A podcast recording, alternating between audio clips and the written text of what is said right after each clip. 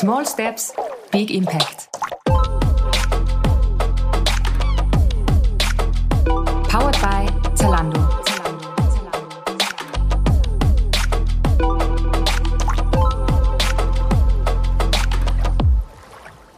Hallo, ich bin Karin Teigl und das ist Small Steps Big Impact, der Podcast zum Thema nachhaltige Mode in Kooperation mit Zalando.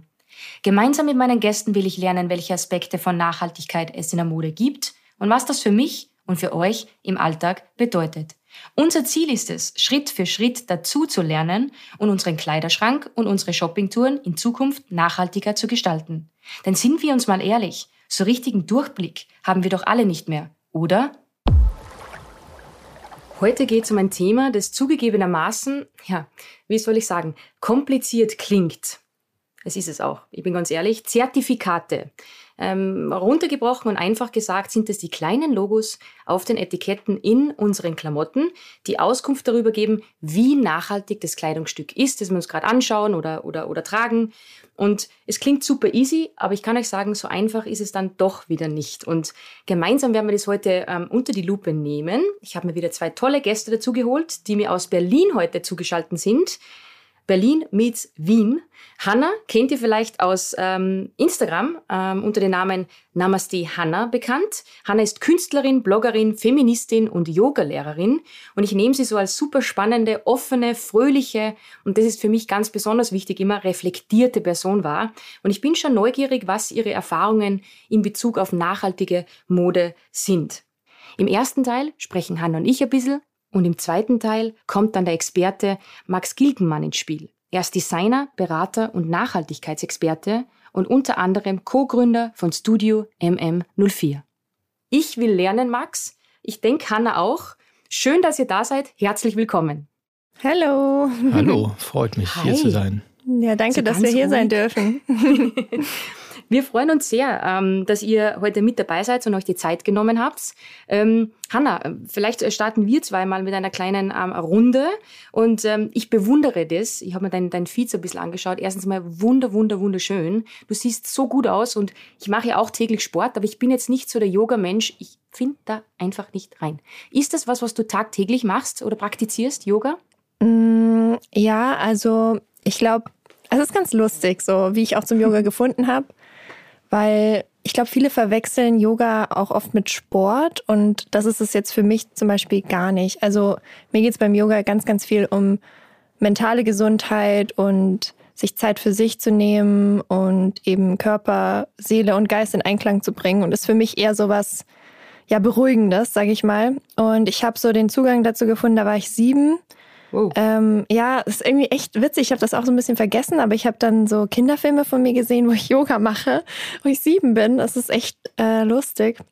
Und habe das dann immer ab und an mal wieder gemacht. Und natürlich, als ich klein war, habe ich da nicht so dieses, ja, den, das tiefere, der tiefere Sinn darin gesehen, sondern ich habe einfach so ein bisschen gemacht, so wie ich, wie ich es halt gefühlt habe.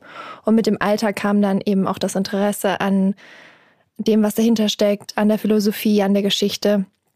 Und ähm, ja, ich würde sagen, ich praktiziere schon jeden Tag, aber nicht jeden Tag, so wie man sich das vorstellt auf der Matte, sondern da gehören ja viele Dinge dazu. Sowas wie Meditation zum Beispiel, also Meditation oder einfach ruhige Momente zu schaffen, und Yoga ist auch mehr als eben nur diese Asanas, sondern Atemübungen zum Beispiel kann man auch super easy in den Alltag so einbauen. Also im Großen und Ganzen, um die Frage zu beantworten, ja, aber nicht so, wie sich glaube ich, jeder vorstellt, dass ich jetzt jeden Tag 90 Minuten auf der Matte schwitze oder so. Also das gar nicht. Ich glaube, man merkt schon, dass ich das nicht praktiziere und du schon. Allein schon an der Stimmlage. Wenn man dir zuhört, ist es so, jo. Mm. Und bei mir ist so, ramtadidam, was geht da hin? Ähm, na, aber ich, ich bewundere das, ähm, dass man so ausgelassen ist. Würdest du dich selber so als ausgelassene Person bezeichnen? Mm, ja, also ich würde sagen, ich habe mehrere, mehrere Seiten an mir. also ich bin schon eine sehr entspannte Person. Aber ich kann auch richtig verrückt sein und wild. Also es kommt immer so ein bisschen auf meinen Tag drauf an. Okay, aktuell klingst du sehr im Zen. Das ist schön, es schwappt auf mich über, ich spreche langsamer. Das ist schon mal gut. ähm, du, jetzt, jetzt habe ich mir natürlich auch, wie, wie schon gesagt, dein Feed angesehen. Ähm, ich finde den Mix großartig, äh, was du machst und auch was du kommunizierst. mir fällt das manchmal ein bisschen schwer. Ich zeige Street-Style, aber dann rede ich so über meine Werte und worauf ich Wert lege und Bodenständigkeit und so in meinen Stories. Ähm, wie geht's dir da damit? Weil du bist extrem reflektiert. Du zeigst auch dich manchmal in nicht vorteilhaften Posen, was ich großartig finde. Wie schwer ist die Balance zwischen dem Artsy und der Mode und dem Lifestyle und dem echten Leben? Dass man da irgendwie so die, den Spagat äh, hinbekommt. Mm, also für mich ist es jetzt gar nicht so schwer eigentlich, weil ich mache das jetzt ja auch schon eine Weile. Also ich habe angefangen 2014 und man wächst da auch so ein bisschen rein. Also mein Content hat sich auch total verändert, wenn man jetzt ähm, so rückblickend schaut. Und ich glaube, ich versuche einfach immer so das zu posten, was ich gerade fühle. Und ich beschäftige mich natürlich auch immer mit aktuellen Themen und versuche mich weiterzuentwickeln und das auch irgendwie zu zeigen. Aber es hat auch immer viel damit zu tun, wo ich gerade stehe und was mich gerade beschäftigt. Und dann fließt es so aus mir raus. Und ja, es ist gar nicht so, dass ich jetzt so, ja, das als Stress empfinde oder so, mhm. sondern es ist wirklich was, was ich super gerne mache und besonders auch so die Interaktion mit den Leuten, die mir folgen und die meine Beiträge anschauen, ist so das, warum ich das mache. Also es ist so Wahnsinn, wie schnell man eben, wenn man so sensible Themen auch anspricht und sehr persönliche Themen, wie schnell man dann eine Vertrauensbasis schaffen kann zwischen sich und den Zuschauern. Absolut. Ich finde es, wie gesagt, großartig, auch deine Ehrlichkeit und, und wie du Dinge angehst. Ähm, mein, ich ziehe meinen Hut. Also das ist eine große oh. Vorbildsfunktion doch, weil das ist, ist nicht selbstverständlich in der Welt, in der wir uns bewegen. Und ich glaube, da spreche ich für ganz, ganz viele, die zusehen oder zuhören in dem Fall. Ähm, heute geht es ja auch ganz, ganz viel um das Thema Nachhaltigkeit. Ich weiß, du reist auch sehr, sehr gerne. Mhm. Ähm, jetzt ist natürlich äh, unter den gewissen Umständen gerade Corona nicht möglich. Hast du jetzt in diesem Jahr hat dich das Ganze so ein bisschen zum Umdenken bewogen? Ähm, denkst du, du wirst in Zukunft weniger reisen oder nachhaltiger reisen? Mm, also ich denke, ich beschäftige mich auf jeden Fall mit Nachhaltigkeit allgemein. Ähm, aber ich, ähm, ich weiß nicht, also ich würde jetzt nicht sagen, dass ich der nachhaltigste Mensch überhaupt bin. Ähm, ich schaue natürlich drauf und versuche überall immer, also auch beim Reisen oder sei es jetzt beim Einkaufen oder ich weiß nicht, weniger Plastik oder so, immer so drauf zu achten. Aber ich glaube, ich könnte es nicht zu sagen, ich werde jetzt nie wieder reisen für die Nachhaltigkeit. Das, ähm, ja, ich glaube, das würde ich nicht machen wollen. Ich bin voll bei dir. Und es, es geht ja auch nicht darum, dass wir jetzt dann da voll die, voll radikal alles ändern, sondern hm. es geht darum, dass wir anhand unserer Podcasts, äh, auf, äh, anhand dieser Serie einfach Bewusstsein schaffen wollen, dass man mit kleinen Dingen was ändern kann. Und das heißt überhaupt nicht, dass ich jetzt zu dir sage, hey, du darfst immer reisen. Nur die Frage ist vielleicht, bei mir ist halt so, ich überlege halt dann zweimal, fliege ich oder nehme ich einen Zug, wenn es möglich hm, ist. Das ja. war so. Also, und es ist ja super, wenn du sagst, kleine Dinge änderst du. Das finde ich großartig. Also da musst du überhaupt nichts. Das finde ich ehrlich und echt. Das passt schon. Das finde ich ja. super. Ja. ja ich sehe es schon kommen, dass ich jetzt so kleine Tipps irgendwie gebe und dann sagst du gleich so, ja, okay, das macht eigentlich alles gar keinen Sinn, was du da sagst. Nein, das stimmt überhaupt nicht. Gar nicht. Ich finde es so erfrischend und so ehrlich von dir und das passt alles ganz gut. Okay. Du musst da gar nichts denken. Talking about Reisen. So, mhm. Hausnummer, wir dürfen jetzt wieder reisen. Was ist so dein erstes Reiseziel, wo du unbedingt hin willst?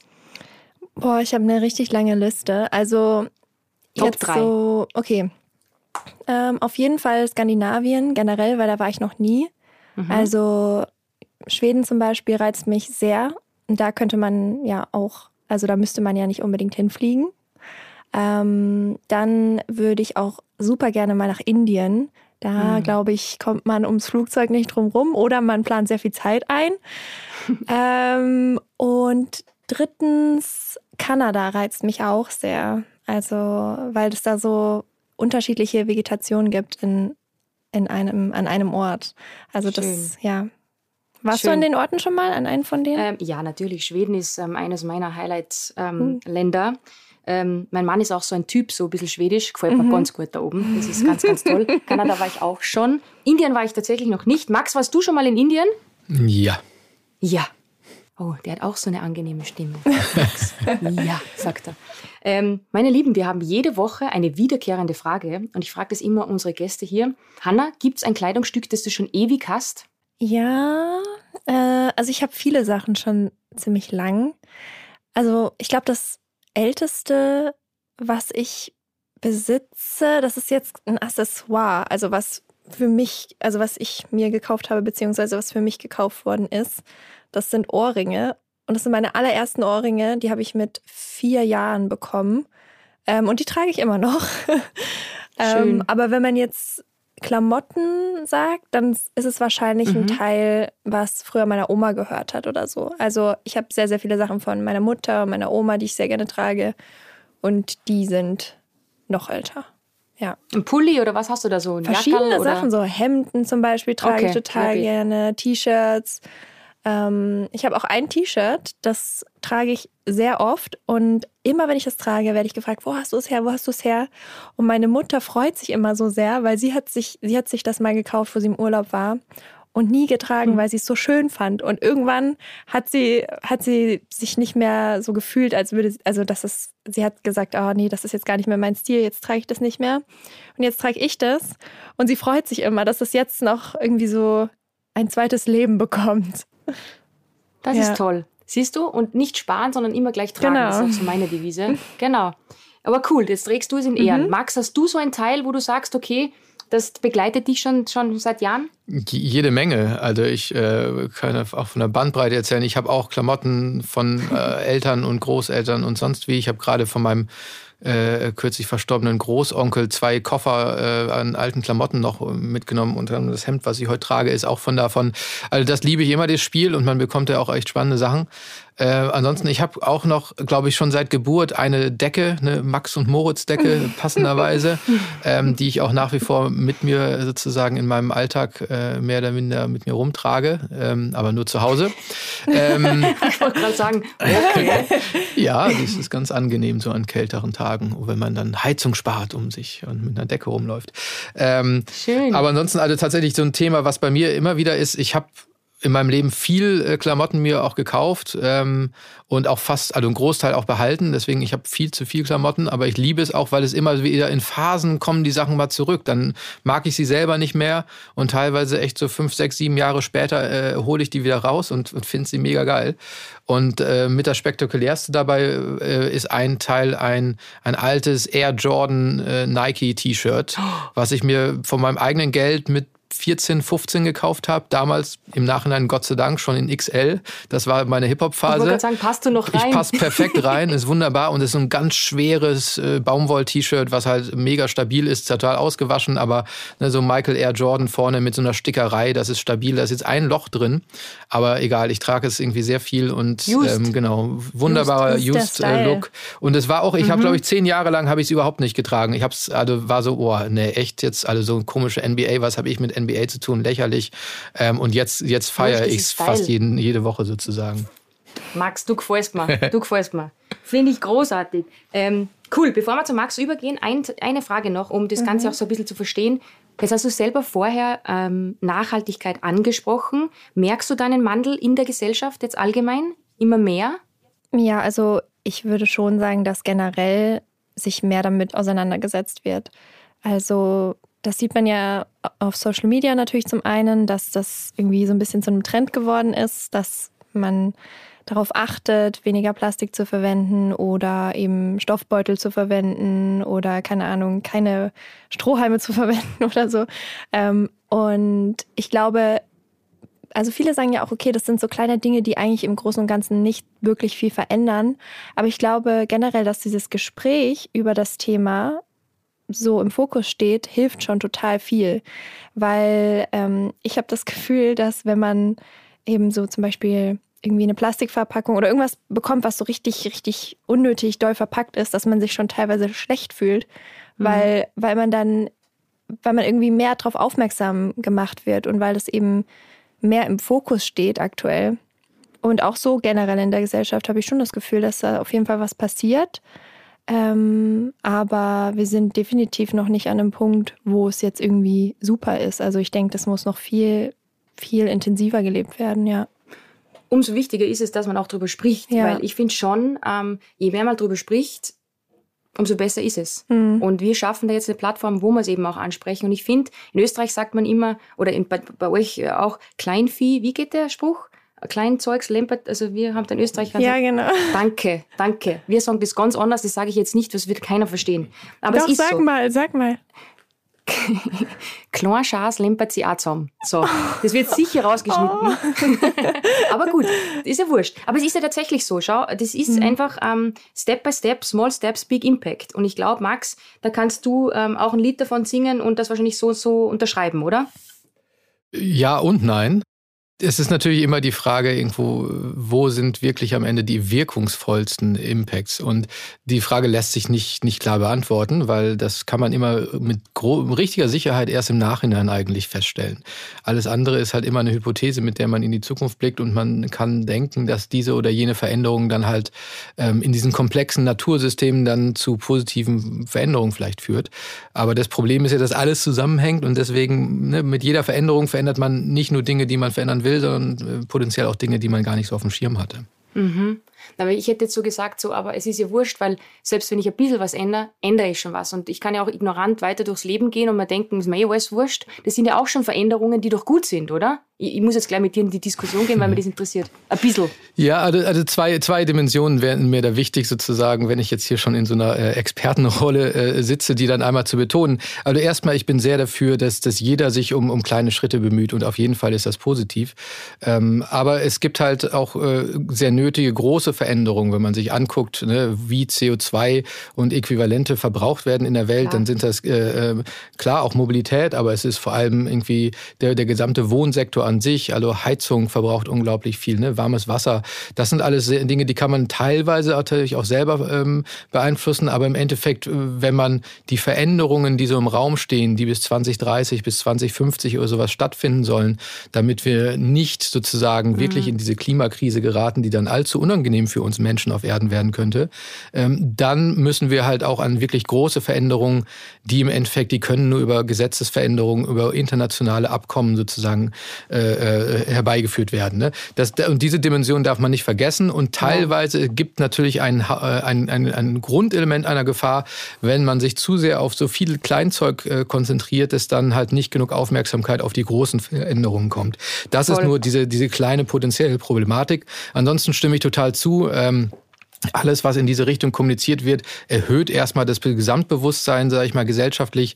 Und das ist die Basis dafür, dass im Endeffekt dann auch ähm, ähm, ja, Politik und damit dann auch Gesetzgebung sich verändert. Das wollte ich gerade sagen. Also wichtig ist einfach, dass man die Awareness auch schafft, weil ich kann jetzt keinen Großkonzern oder irgendwie wen, aber zumindest können wir darüber sprechen und das tun wir. Und ich bin extrem dankbar, Max, über deinen Input. Ähm, dazu auch, weil das ist eine andere ähm, Ansichtsweise und Denkweise, die finde ich gut. Aber wir sind ja nicht da, dass wir jetzt weiter philosophieren über wer soll was verändern, sondern um über Zertifikate zu sprechen. Und oh mein Gott, ich habe mich da eingelesen. Max, ich bin so froh, dass du da bist. Gibt es allgemein gesprochen eine Art Definition für Zertifikate? Grundsätzlich ja, ähm, aber ich befürchte, es gibt halt dann doch am Ende auch nicht nur eine. Ähm, also erstmal die Problematik fällt ja schon, fängt schon bei den Namen an. So, also äh, es gibt Zertifikate, es gibt Siegel, es gibt Label ähm, und dann alle möglichen Prüfzeichen oder sonst was, je nachdem in welcher Sprache man sich bewegt, gibt es da noch viele, noch Vielfalt. Also, aber das Grundelement eines Zertifikats, so wie es allgemein verstanden wird, ist, dass sozusagen eine dritte unabhängige Partei ähm, etwas überprüft, was im Vorhinein von wiederum einer zweiten Partei sozusagen definiert wurde, das als Rahmen X ähm, der halt so eine Art Qualitätsrahmen darstellt äh, und ob die erste Partei diesen, diesen Qualitätsrahmen einhält. Also ne, Beispiel, erste Partei wäre ein Modeunternehmen, zweite Partei ist ähm, ein Zertifikatanbieter, dritte Partei ist ein Prüfinstitut, was unabhängig dieses Modeunternehmen prüft nach den Kriterien, die diese zweite Partei der Zertifikatsgeber in die Welt gesetzt hat.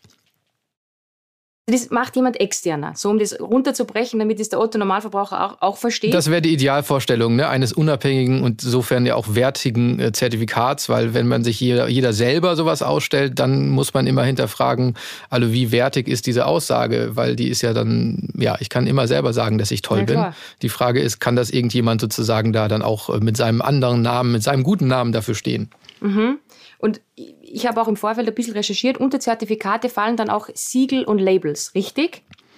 Erstmal würde ich das Kein so sagen, ne, wobei Zertifikate ist so ein bisschen so der, der fachlichere Begriff. Ich würde sagen, insbesondere Unternehmen, die dann ihre eigenen sozusagen äh, äh zum Beispiel Nachhaltigkeitsmarkierungen, äh, nenne ich es jetzt mal, ausgeben, die nennen das vielleicht eher Label und nicht Zertifikat, weil diesem Zertifikat der Begrifflichkeit oder auch im Englischen dann Certificate hängt schon noch eine andere Seriosität und sozusagen eben eigentlich diese, diese unabhängige Dritt, äh, Prüfung durch Dritte mit an. Okay, und dann gibt es dazu noch die Standards. Standards. Und das sind vordefinierte Regeln. Habe ich das richtig verstanden? Ja, das kann man so sehen. Also im Endeffekt, ne, ein Zertifikat basiert auf einem Standard. Also der Standard, der muss sich irgendwer ausdenken. Zum Beispiel kann das ein Bio-Baumwollstandard sein. Dann sagt halt jemand, okay, wenn wir dem Verbraucher am Ende sozusagen garantieren wollen, dass da ein, ein, eine Bio-Baumwolle drin ist in der Qualität, dann müssen wir im Vorhinein ja auch definieren, was macht denn eine Bio-Baumwolle aus. Die muss unter solchen Bedingungen angebaut worden sein. Und dieser Standard äh, ist dann die Basis dafür, dass man Ende ein Zertifikat bekommt. Man bekommt das Zertifikat dafür, dass man diesen Standard einhält. Hanna, was sagst du da dazu? Also ich finde das Thema auch extrem spannend, weil ich schon öfters das Gefühl hatte, total überfordert zu sein mit den ganzen verschiedenen Titeln und Labels und Standards und alles, was es eben so gibt, weil man ja sich dann irgendwie doch irgendwas darunter vorstellt, aber ob es dann wirklich so ist, habe ich jetzt auch noch nie so richtig nachgeprüft. Ja, mir es ähnlich. Und vor allem, es ist so umfangreich. Weil wenn man dann sich erkundigt, gibt es ja auch noch verschiedene Arten. Aber wer legt das fest? Es sind meistens sind es äh, Interessengemeinschaften, die können sozusagen aus der Zivilgesellschaft eher stammen, wie es zum Beispiel bei Fairtrade und bei Biobaumwoll und sowas meistens der Fall war in den letzten Jahren, weil da sozusagen, ne, ähm, äh, sag ich mal, progressive Teile der Gesellschaft gesagt haben, so, äh, das geht aber so nicht weiter und wir wollen doch jetzt hier irgendwie da wirklich, dass, dass eine Biobaumwolle ähm, zum, zum, zur Normalität wird. Das heißt, wäre gut, wenn wir da rundherum einen Standard entwickeln, der das dann auch festlegt für die, für alle, die sich daran, äh, daran sozusagen sozusagen an der Entwicklung beteiligen wollen. So. Ähm, aber ein Standard kann auch von Gesetzgeber festgelegt werden oder ein Standard kann halt auch von der Industrie selber gesetzt werden. Das sind dann meistens sogenannte freiwillige Industriestandards, äh, wo dann halt mal auch trotzdem durch unabhängige Dritte geprüft wird, mal auch nicht. Und, und an dieser Stelle ist sozusagen, macht sich immer, also für mich ist das so einer der wichtigsten Qualitätsunterschiede, ob man äh, nachvollziehen kann, dass der Standard ähm, unabhängig abgeprüft wird oder nicht. Okay. Und dann ist natürlich das erste grundlegendste Qualitätsmerkmal ist, wie der Standard überhaupt ist. Ne? Also ist das ein Standard äh, darüber, ob ich irgendwie die Orange rechts rum oder links rum presse, oder ist ein Standard dazu irgendwie, ja, wie sieht der Anbau von Biobaumwolle aus? Also man kann ja theoretisch zu allem und jedem irgendein sich was ausdenken. Ähm, und das ist natürlich das große Problem, weil fast niemand blickt irgendwo dahinter. Also was steht hinter einem Standard X? Kein Mensch guckt sich das an. Aber Max, wenn jetzt jemand zuhört, ja, mhm. und ich will jetzt das jetzt ein bisschen besser verstehen, mhm. wie finde ich raus, welche Siegel oder Zertifikate mein Kleidungsstück hat? Steht das im Etikett? Ja, also im Zweifelsfall, wenn das Kleidungsstück ein ähm, Siegel, was äh, sozusagen für den Verbraucher relevant ist, hat, dann ist die Wahrscheinlichkeit sehr hoch, dass es ähm, in dem Label irgendwo oder an einem Hangtag sogenannten, ne, also irgendwie mhm. diese, sag ich mal, eher, eher die Papp-Anhänger, die vielleicht man dann selber abmacht, irgendwo, aber in dem Moment des Kaufes ist es wahrscheinlich irgendwo am Produkt angebracht, ja. Und wenn man das weiter verstehen will, dann würde ich die Plattform Siegelklarheit ähm, der, der deutschen Bundesregierung empfehlen. Die ist zwar auch so ein bisschen nerdy, aber zumindest sind da mal, ist da mal eine halbwegs fundierte Auswahl getroffen worden, welche Zertifikate im Kontext Nachhaltigkeit eine, eine Seriosität haben und dort sind sie auch ein bisschen bewertet, ne, welche, also mit so einem Ampelsystem, ähm, welche mhm. halt sozusagen besonders seriös sind und welche vielleicht ein bisschen weniger seriös. So, aber wenn ich jetzt ein Otto-Normalverbraucher bin und kein Max Gilgemann, sondern mhm. eine Karin Zeigel, die ähm, gibt es da irgendwie so, kannst du drei, ich, meine, ich weiß, es gibt so viele, aber gibt es so irgendwelche Zertifikate, die gang und gäbe sind oder die, die man immer wieder liest. Falls das dann jemand mal liest, dass sie denkt, ah, das war ja das, über das die beiden gesprochen haben oder die drei. Ja klar, also so in der, in der, in der Szene der nachhaltigen Mode ist vor allem GOTS ähm, oder auch GOTS, wenn man es so aussprechen will, ein Standard, der ist für Bio-Baumwolle oder auch Bio-Naturfasern, kann also auch Leinen oder Hanf sein. Äh, mittlerweile, ich glaube auch äh, Wolle ist, glaube ich, auch teilweise jetzt abgedeckt. Ähm, also der GOTS-Standard ist schon sehr verbreitet und entwickelt sich auch stark weiter. Der hat in den letzten ähm, Jahren enormen Zuwachs bekommen. Immer mehr Fabriken sind danach zertifiziert. Dementsprechend ist der Markt sozusagen da immer größer und man sieht es auch an immer mehr Produkten. Ähm, mhm. Das andere sehr bekannte Siegel in dem Kontext, würde ich sagen, ist äh, Fairtrade-Standard, mhm. ähm, der halt, äh, und diese beiden Standards haben sich in den letzten Jahren auch, sage ich mal, ein bisschen angenähert. Ne, GOTS kommt aus der Historie wirklich von dem Bioanbau, ähm, aber die haben über die letzten Jahre halt immer mehr ähm, Aspekte mit eingebaut in ihren Standard, wo es auch um die Behandlung der, der, der Arbeiter und äh, Erntehelfer und sonst wie geht. Also haben sozusagen mehr Sozialaspekte mit in ihren eigentlich Bio-Standard gebaut. Und Fairtrade kommt halt eher aus der sozialen Ecke und hat über die letzten Jahre dann aber auch angefangen, halt immer mehr äh, Bio sozusagen Ansprüche mit äh, einzubauen. Also es gibt ähm, Fairtrade Baumwolle und äh, die kann aber heutzutage auch äh, sozusagen eine Bio-Baumwolle sein. Mhm. Und das sind so, denke ich mal, die beiden wichtigsten aktuell. Ähm, was da halt noch nicht abgedeckt ist, ist der gesamte Markt an, an synthetischen Materialien, weil die dann halt ne, natürlich nicht durch so ein Naturfaser-Zertifikat äh, äh, ähm, irgendwie beschrieben werden können. Das heißt, da gibt es noch zwei Standards, die die relevantesten sind sicherlich einmal GRS, das steht mhm. für Global Recycling Standard. Der sagt etwas darüber aus, ne, ob sozusagen wirklich garantiert ist, dass in diesem Produkt ein Anteil von x Prozent, 20 oder 60 oder sonst wie Prozent recycelter Faser drin ist. Zum Beispiel recyceltes Polyester ähm, ist ähm, ne, die meiste, die häufigste Anwendungsform heutzutage, kann aber auch ein recyceltes Nylon oder recyceltes Elastan sogar sein mittlerweile. Wie war ähm, das? Was war die Abkürzung dafür? Ähm, das GRS, das okay. ist der Global Recycling Standard. Mhm. Und das andere Blue Sign, das ist ein Standard, der äh, das dreht sich um Chemikalienmanagement. Ähm, und das ist halt auch vor allem im Kontext der synthetischen Fasern wichtig, weil die im Endeffekt ja aus einem chemischen Prozess heraus erzeugt werden. Ähm, und außerdem ähm, wird in dem Bereich, äh, ne, das kennt man von der Outdoor-Bekleidung, besonders häufig werden halt noch Ausrüstungen, also Chemikalien, die am Ende außen auf den Stoff aufgebracht werden, um zum Beispiel wasserdicht oder schmutzabperlend oder sowas zu sein.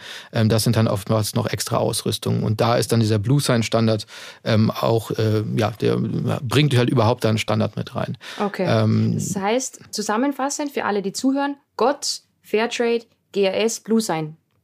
Nur, dass sie es mal gehört haben. Ich finde einfach immer ja. wichtig, dass wenn die dann herumdingseln und wir wollen ja immer, dass die Leute was mitnehmen und wenn die dann zu Hause schauen, dass sie sich denken, ah, da steht ja Gott. Ist das was, Hanna? Achtest du beim Shoppen auf Zertifikate? Ähm, Ehrlich jetzt, Hand aufs Herz?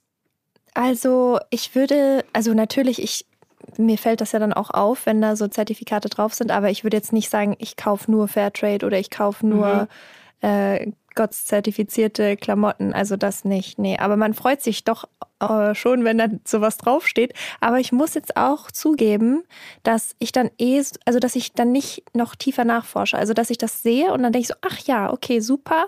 Und aber was genau dann dahinter steckt, ähm, das recherchiere ich dann eigentlich nicht. Also ich finde, das ist auch echt problematisch. Also da gibt mhm. es auch irgendwie, auch von teilweise selbst von Verbraucherschützerseite, finde ich, Ansprüche an den sogenannten mündigen Verbraucher, die sind einfach total quatschig. Also ne, ich, ich, ich finde das ja selber auch anstrengend. Ich beschäftige mich seit jetzt über zehn Jahren mit diesen Themen so. Und, und das war ja nicht mal ansatzweise die Tiefe, was da noch alles ist. Also, ne, mhm. ähm, ich würde da gleich noch ein paar mehr Zertifikate reinwerfen, die ähnlich wichtig sind und so weiter und so fort. Das ist schwer so ergiebig äh, äh sozusagen schnell hinzubekommen. Insofern eigentlich ist da einfach auch die Industrie und die Politik gefordert, das noch deutlich zu vereinfachen. Und da gibt es auch Ansätze, zum Beispiel den grünen Punkt, ähm, der mhm. vom, äh, vom Deutschen Ministerium für äh, internationale Zusammenarbeit ähm, ins Leben gerufen wurde und der so eine Art Meta-Zertifizierung ähm, sein will, sozusagen, ne, wo man, äh, wo man auch GOTS und, und Blue Sign und Fair Trade und solche Standards berücksichtigt werden, die aber sozusagen zu, zu so einem vereinigenden Standard eigentlich werden wollen. Zumindest war das ursprünglich mal der Plan so dass wirklich ähm, der Konsument oder die Konsumentin im Moment des Kaufes so eine Ja-Nein-Entscheidung äh, fällen kann ne? und sagt, okay, dieser grüne Knopf, der ist sozusagen keine Ahnung, so bekannt wie, wie früher mal der blaue Engel. Irgendwie über 90 Prozent der Deutschen kennen den und äh, können wirklich dann sagen, ah ja, da ist nun Mindeststandard erreicht. Das heißt, ich kann hier mit besonders gutem Gewissen dieses Produkt kaufen oder jenes nicht. Ähm, aber ja, der Weg dahin ist, ist immer noch ein weiter. Bist du narrisch? Also das ist wirklich was, aber das ist ja Egal. Für das gibt es einen Podcast und ihr könnt Start und Stopp drücken und mitschreiben. Und dann habt ihr die zumindest einmal notiert, die gängigsten. Was ist jetzt an? Weil du hast zuerst angesprochen, die Hangtags oder die, die, die Labels an sich, also die, die Etiketten, die drinnen sind. Ähm, wenn ich online shoppe, wo finde ich das dann? Weil viele shoppen ja ähm, in Zeiten wie diesen online. Ja, mittlerweile kann man da tatsächlich, also oft haben die Online-Shops jetzt äh, Filter. Also von den meisten kenne ich das mittlerweile mhm. so. Die haben das in den letzten Jahren aufgebaut. Also ähm, das, das, das ist sozusagen, ne, kann differenzierter oder weniger differenzierter Filter sein, aber mindestens so eine Art Filter wie nachhaltige Produkte oder sowas findet man bei den meisten Online-Shops jetzt. Und ähm, eigentlich haben sie dann auch alle irgendwie eine Art von Erklärung, zumindest, okay, warum ähm, ähm, der Anbieter jetzt diese Produkte für nachhaltiger einordnet. Und da sind dann meistens ähm, Zertifikate ein wichtiges äh, Erkennungsmerkmal sozusagen auch für, für die Plattform, die dann die Produkte anbietet. Das ist richtig cool, weil bei Zalando zum Beispiel gibt es jetzt eine eigene Nachhaltigkeitskennzeichnung rechts in einer Spalte, die kann man dann anklickseln und dann mhm. haut dir alles raus, quasi was nachhaltig ist. Und dann gibt es ganz, ganz Neues auch nochmal, dass ein eigener ähm, Button drinnen ist, wo man auch den Wirkungsbereich ähm, sieht, wenn man das Teil kauft, was man zum Beispiel beeinflusst, also sei es Wasserschutz, Tierschutz oder Wiederverwendung von recycelten Materialien und so weiter. Also das finde ich auch cool, vor allem dann ist das wieder ein bisschen transparenter und man sieht, hey cool, wenn ich das jetzt kaufe, dann, keine Ahnung, tue ich was für den Tierschutz oder wie auch immer. Finde ich auch super. Also das ist ein guter Tipp. So, was mir aber jetzt interessiert, jetzt, wird, jetzt gibt es da so viele dass ich vielleicht jetzt als kritischer Mensch wieder denke, was ist da seriös und was ist da nicht seriös? Wird da sehr viel Schindluder auch getrieben oder wie, wie, wie weiß ich, was das, dass das dann auch stimmt?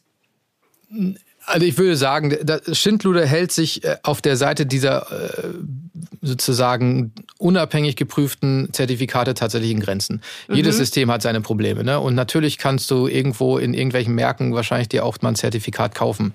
Ähm, aber das ist das System, die Systeme sind schon äh, relativ stabil. Dem kann man aus meiner Sicht als Verbraucher hier auf jeden Fall vertrauen.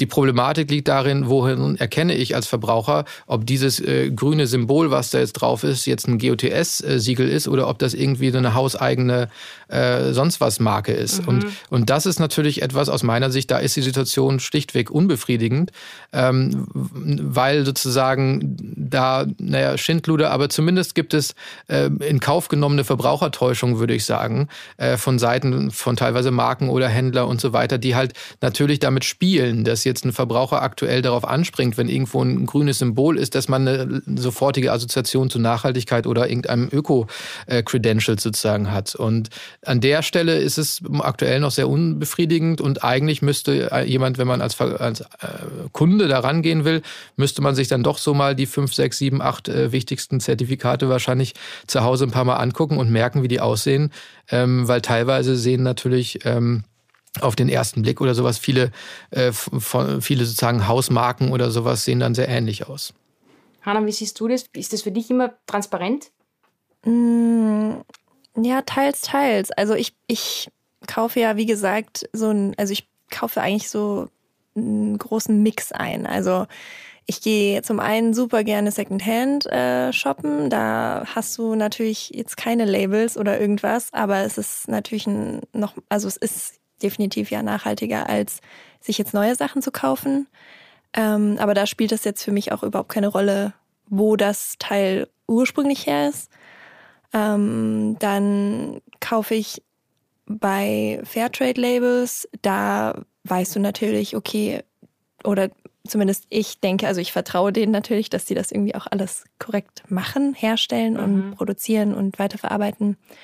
Ähm, aber ich kaufe auch bei Fast Fashion Marken und da, ähm, ja, da weiß man natürlich nicht so genau, wie alles produziert wird oder hergestellt wird. Und ich habe aber trotzdem das Gefühl, dass besonders diese Labels da gerade stark nachziehen und viel verändern.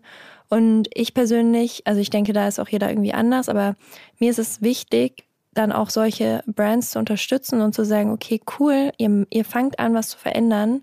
Und nicht zu sagen, ja, aber die haben in der Vergangenheit so viel Mist gemacht, ich, ich will die gesamte Marke damit nicht unterstützen, sondern ich denke mal, jeder muss ja irgendwo anfangen. Und klar, dass man jetzt eine große Marke noch nicht von heute auf morgen komplett nachhaltig gestalten kann oder komplett umbauen kann, sondern dass das halt Schritt für Schritt passiert und ich freue mich über jeden einzelnen Schritt, den solche Marken machen, weil ich das Gefühl habe, dann, das geht in eine richtige Richtung. Max, wie siehst du das? Ähnlich? Ähnlich und doch ein bisschen kritischer äh, natürlich, weil ich mir dann ich wünsche mir dann schon von der einen oder anderen Marke ein bisschen mehr Einsatz. Ähm, also klar, es, also einige der, der berühmten Fast-Fashion-Marken äh, haben schon lange auch sehr viel sich engagiert, äh, wobei halt immer das ist so dann der, der Knackpunkt sehr viel äh, in Relation zum Markt eventuell, aber zum Beispiel nicht unbedingt sehr viel in Relation zu ihrem eigenen Umsatz oder auch Gewinnen. Also und da ist immer die Frage, ne, also und die kann aber auch natürlich ein Verbraucher nicht einfach äh, oder Verbraucherinnen mal eben so beurteilen. Aber für mich bleibt da immer die Frage, ja, naja, aber, aber ist, ist das ausreichend, ne? Oder, oder ist es doch irgendwie sag ich mal, noch ein bisschen mehr gewinnorientiert, als es zwangsweise sein müsste. Also da, da ist einfach für mich, da stehen wir, finde ich, auch gesellschaftlich gerade an der Stelle. Natürlich läuft alles orientiert an ökonomischen Systemen und äh, ich sehe da jetzt auch nicht irgendwie den, den, den Teufel direkt an der Wand. Aber äh, ich finde auch, man merkt sehr genau in, in den letzten Jahren, dass diese Systeme an vielen Stellen halt an den Rand ihrer, ihrer Funktionsweise noch geraten und, und ne, so, eine, so, eine, so eine Art Hyperkapitalismus sozusagen darunter rum. Und an den Stellen Stellen, finde ich, muss man sich doch immer fragen, müssen wir nicht die Gesamtregeln rechts und links so abändern, dass halt ähm, ja einfach zwangsweise jedem Unternehmen mehr Verantwortung abverlangt wird. Ähm, und da finde ich, ähm, sind selbst die Unternehmen, die teilweise halt zu den Vorreitern gehören, könnten noch mehr machen. Aber auf keinen Fall gehören die dafür in die Pfanne gekloppt, weil am Ende des Tages ist leider die Realität noch viel, äh, viel schräger. Die Unternehmen, die dann gar nichts machen, kommen damit ungeschoren normalerweise durch nach wie vor. Ne? Also es ist tatsächlich äh, seit mindestens zehn Jahren immer wieder haben wir das beobachtet in unserer Arbeit. Ähm, leider sind regelmäßig Unternehmen, die überhaupt was machen, äh, sind dann erstmal die Buhmänner oder Buhfrauen, mhm. während halt äh, viele andere Unternehmen, die immer noch gar nichts machen, damit äh, durchkommen so. Und das ja, ist natürlich, ist so. ne, mhm. an der Stelle muss ich dann sagen, dann muss ich dann sogar wieder rum umschwenken und sagen, selbst berühmte Fast-Fashion-Marken, die vielleicht aus meiner Sicht nicht genug machen, muss ich ihnen doch noch irgendwie einen gewissen Applaus zugestehen, dass sie überhaupt so viel machen und sich auch trauen gegen, gegen diese, sage ich mal, Schwierigkeiten des, des öffentlichen Dialogs und Vorverurteilungen, äh, da, da einfach äh, da weiterzumachen und sich davon auch nicht aufhalten zu lassen. Das ist übrigens auf Social Media genau dasselbe. Also Kanäle, die sich irgendwie so mit Nachhaltigkeit oder zum Beispiel auch mit veganem Essen oder irgendwie sowas beschäftigen, sind dann viel mehr Zielfläche für Kritik und da wird dann alles auseinandergenommen. Ah ja, das könnte man jetzt aber noch besser machen und das hast du noch nicht richtig gemacht. Und Profile, bei denen das gar keine Rolle spielt, da wird dann halt auch nicht nachgefragt. Da ist dann so, ja, okay, mach einfach, ist egal. Mhm, und das ist so schade, weil ähm, keiner ist perfekt. Und ich finde es toll, wenn sich Leute engagieren für Themen. Und vor allem, wenn man vielleicht gerade erst anfängt oder so und noch nicht so den Überblick hat, dann ist es überhaupt nicht zielführend, dann nur Hate zu bekommen, sondern ich finde es viel besser, wenn man dann, natürlich kann man hinweisen auf Sachen, die man irgendwie noch besser machen kann. Aber es ist ja auch mal die Frage, wie kommunizierst du das? es ist immer leichter, was Negatives zu sagen, als jemanden zu sagen, hey, cool, dass du irgendetwas machst. Und mhm. ich habe auch, wie ich damals den, den Podcast bekannt gegeben habe, auch gleich Wind aus den Segeln genommen, weil ich gesagt habe, Leute, ich bin nicht perfekt und ihr seid auch nicht perfekt, aber es geht darum, dass wir eben wie mit Menschen wie mit Max sprechen der uns da ein bisschen was erklärt zu dem Thema. Und wenn ich von den ganzen hunderten, tausenden Menschen, die zuhören, drei dazu bewegt habe, die sagen, jetzt schau einmal in das Label rein und schau mal, steht vielleicht Gott oben, ha, da steht Gott oben, cool, ich mache was Gutes oder beim nächsten Einkauf das beeinflussen kann, dann habe ich für mich oder wir schon alles richtig gemacht. Das ist meine Meinung. Ähm, aber jetzt nochmal, um, um, um dem Endkonsumenten oder den, den Zuhörer oder der Zuhörerin was mitzugeben. Wenn ich jetzt nachhaltig shoppen möchte, gibt es irgendwas, ähm, worauf ich besonders achten muss, Max. Ähm, hast du da einen Tipp? Wie gehe ich das an? Ja, also ich würde am liebsten immer sagen, für alle Konsumentscheidungen äh, ist es gut, wenn man sich einen, einen gesunden Menschenverstand beibehält. Das ist, glaube ich, wirklich, da, da, da fange ich am liebsten an, weil das hier und da habe ich immer mal das Gefühl, dass es doch momentan auch abgeht und ähm, man sich zu sehr an allen möglichen Sachen orientiert, aber gar nicht mehr so auf, auf das eigene äh, Gefühl dann irgendwie auch vertraut. An manchen Stellen verstehe ich es total, weil eben wie Gefühle zu Zertifikaten kann man nicht entwickeln, wenn man da nicht tiefer reingeguckt hat sozusagen. Mhm. Ähm, aber das ist erstmal, also man, ne, man im Endeffekt sich zu fragen, brauche ich das oder wofür brauche ich das? Ist das eine gute Kaufentscheidung? Hm, das ist jetzt günstig und äh, reizt, aber vielleicht steht günstig ja auch dafür, dass es nicht so lange hält. Was ist der Zweck dessen? So, also solche Überlegungen, glaube ich, macht eigentlich jeder, aber sind vielleicht nicht so ganz so bewusst. Ähm, ansonsten hat Hannah gerade schon ein wichtiges Stichwort gesagt. Secondhand ist definitiv ähm, eine äh, die immer nachhaltigere sozusagen ähm, Wahl. Ähm, natürlich die nachhaltigsten Bekleidungsstücke sind die, die nicht produziert werden müssen. Und wir haben ja mehr als ausreichend Bekleidung natürlich in der Welt grundsätzlich vorhanden. Ähm, also da müsste theoretisch äh, für die nächsten Jahre nichts produziert werden und kein Mensch auf der Welt äh, müsste auch nur ansatzweise sozusagen nackt äh, rumlaufen, außer ähm, sie oder er möchte das. Ähm, das ist sozusagen das Erste. Und dann würde ich immer sagen, ähm, zweierlei wenn man wirklich bewusst Nachhaltigkeit fördern will, dann sollte man halt, ähm, ob im Online-Shop oder äh, hoffentlich auch bald wieder in jedem Laden, nachfragen. Im Online-Shop kann man das über solche Filterfunktionen ja relativ entspannt schon machen äh, und da einfach mal irgendwie vielleicht mal eine Minute länger investieren und zu überlegen, ah, sieht der Pullover nicht nur gut aus, sondern ähm, hat er sozusagen irgendwie auch einen guten Hintergrund ähm, von der Produktion und so. Ähm, und auf der anderen Seite halt äh, dann doch eher wieder der, der, der gesunde Menschenverstand. Kaufe ich hier gerade nur aus, aus Lust und Laune und vielleicht, weil mir irgendwie gerade es schlecht geht und ich versuche das auszugleichen? Ähm, ne? Oder ist das wirklich ein Produkt, was ich äh, längerfristig irgendwie haben will? Und das ist, äh, glaube ich, das ist eigentlich, ist das der große Elefant im Raum. Ne? Also wir können sehr viel über Biobaumwolle und über Fairtrade sprechen und das ist alles sehr, sehr wichtig. Aber äh, die Grundkrux ist, ähm, dass halt viel zu viel produziert wird. So. Mhm. Ähm, und das kann unter den aktuellen Umständen äh, und kann einfach nicht, nicht äh, als positiv angesehen werden. Und der leichteste Weg rein theoretisch sozusagen zu einer nachhaltigeren Gesamtbilanz dieser Modeindustrie wäre halt eigentlich ähm, nur so viel zu produzieren, wie, wie die Kunden wirklich brauchen können ähm, ne, inklusive Stil, Stilspielereien und so. Ich, ich, ich meine, ich kleide mich jeden Tag sehr gerne und, und liebe es, irgendwie Outfits zu kreieren. Ähm, aber dafür brauche ich ja nicht unbedingt äh, jeden Tag was Neues, sondern man kann halt auch neu kombinieren, man kann Sachen verleihen und sonst wie. Also da einfach ähm, würde ich jedem, jedem raten sozusagen. Also gucken, worin ist, äh, kann ich nicht mehr Spaß sogar vielleicht mit der Mode haben, wenn ich auch mal alte Sachen wieder vorzaubere, als wenn ich äh, jeden, jede Woche irgendwas Neues kaufe, worauf ich dann wieder zweite Woche dann eh keine Lust mehr habe. So. Also ne, das, ist, das ist eigentlich ein totales Trauerspiel, was wir alle in den Kleiderschränken haben und nie benutzen. Was ich mir jetzt noch überlegt habe, Max, und ich finde, es ist eine coole Challenge, um ein bisschen Klarheit in diesen Zertifikate, slash äh, äh, Labels, Siegels, Standards und so weiter ein bisschen durchzublicken. Ich finde es immer cool, wenn man den Leuten eine Hilfestellung gibt. Und ich würde sagen, ihr überlegt euch zu Hause so ein bisschen was, was wollt ihr unterstützen? Zum Beispiel, ich mag faire Bezahlung oder fairen Umgang mit Mitarbeitern. Das schätze ich sehr.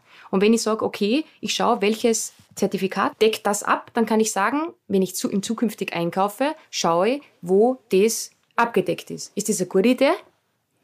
Ich finde, das hört sich großartig an. Ja. Und wie gesagt, einmal auf Siegelklarheit gucken, da kann man das schon ziemlich schnell, glaube ich, für sich selber auch herausfinden, welcher Standard eigentlich da den eigenen Interessen am meisten entspricht. Also ich finde, es wäre auch so, wir haben immer so eine Challenge of the Week für unsere Hörer und Hörerinnen. Und ich finde, es wäre eine coole Challenge of the Week, wenn man sagt, man geht auf siegelklarheit.de mhm. Wir packen das dann auch ähm, mit rein in, in, in die Show Notes und dann schaut ihr, was wollt ihr unter Anführungszeichen unterstützen oder was findet ihr besonders gut und dann, wenn ihr das nächste Mal was kauft, könnt schauen, hey, oder checkt es zumindest einmal ab. Dann haben wir schon alles richtig gemacht und ihr habt schon mal den Schritt dazu getan in die richtige Richtung. Ob das dann dabei ist oder nicht, ist wurscht. Aber zumindest habt ihr euch mal damit auseinandergesetzt. Und das finde ich eine coole Challenge of the Week.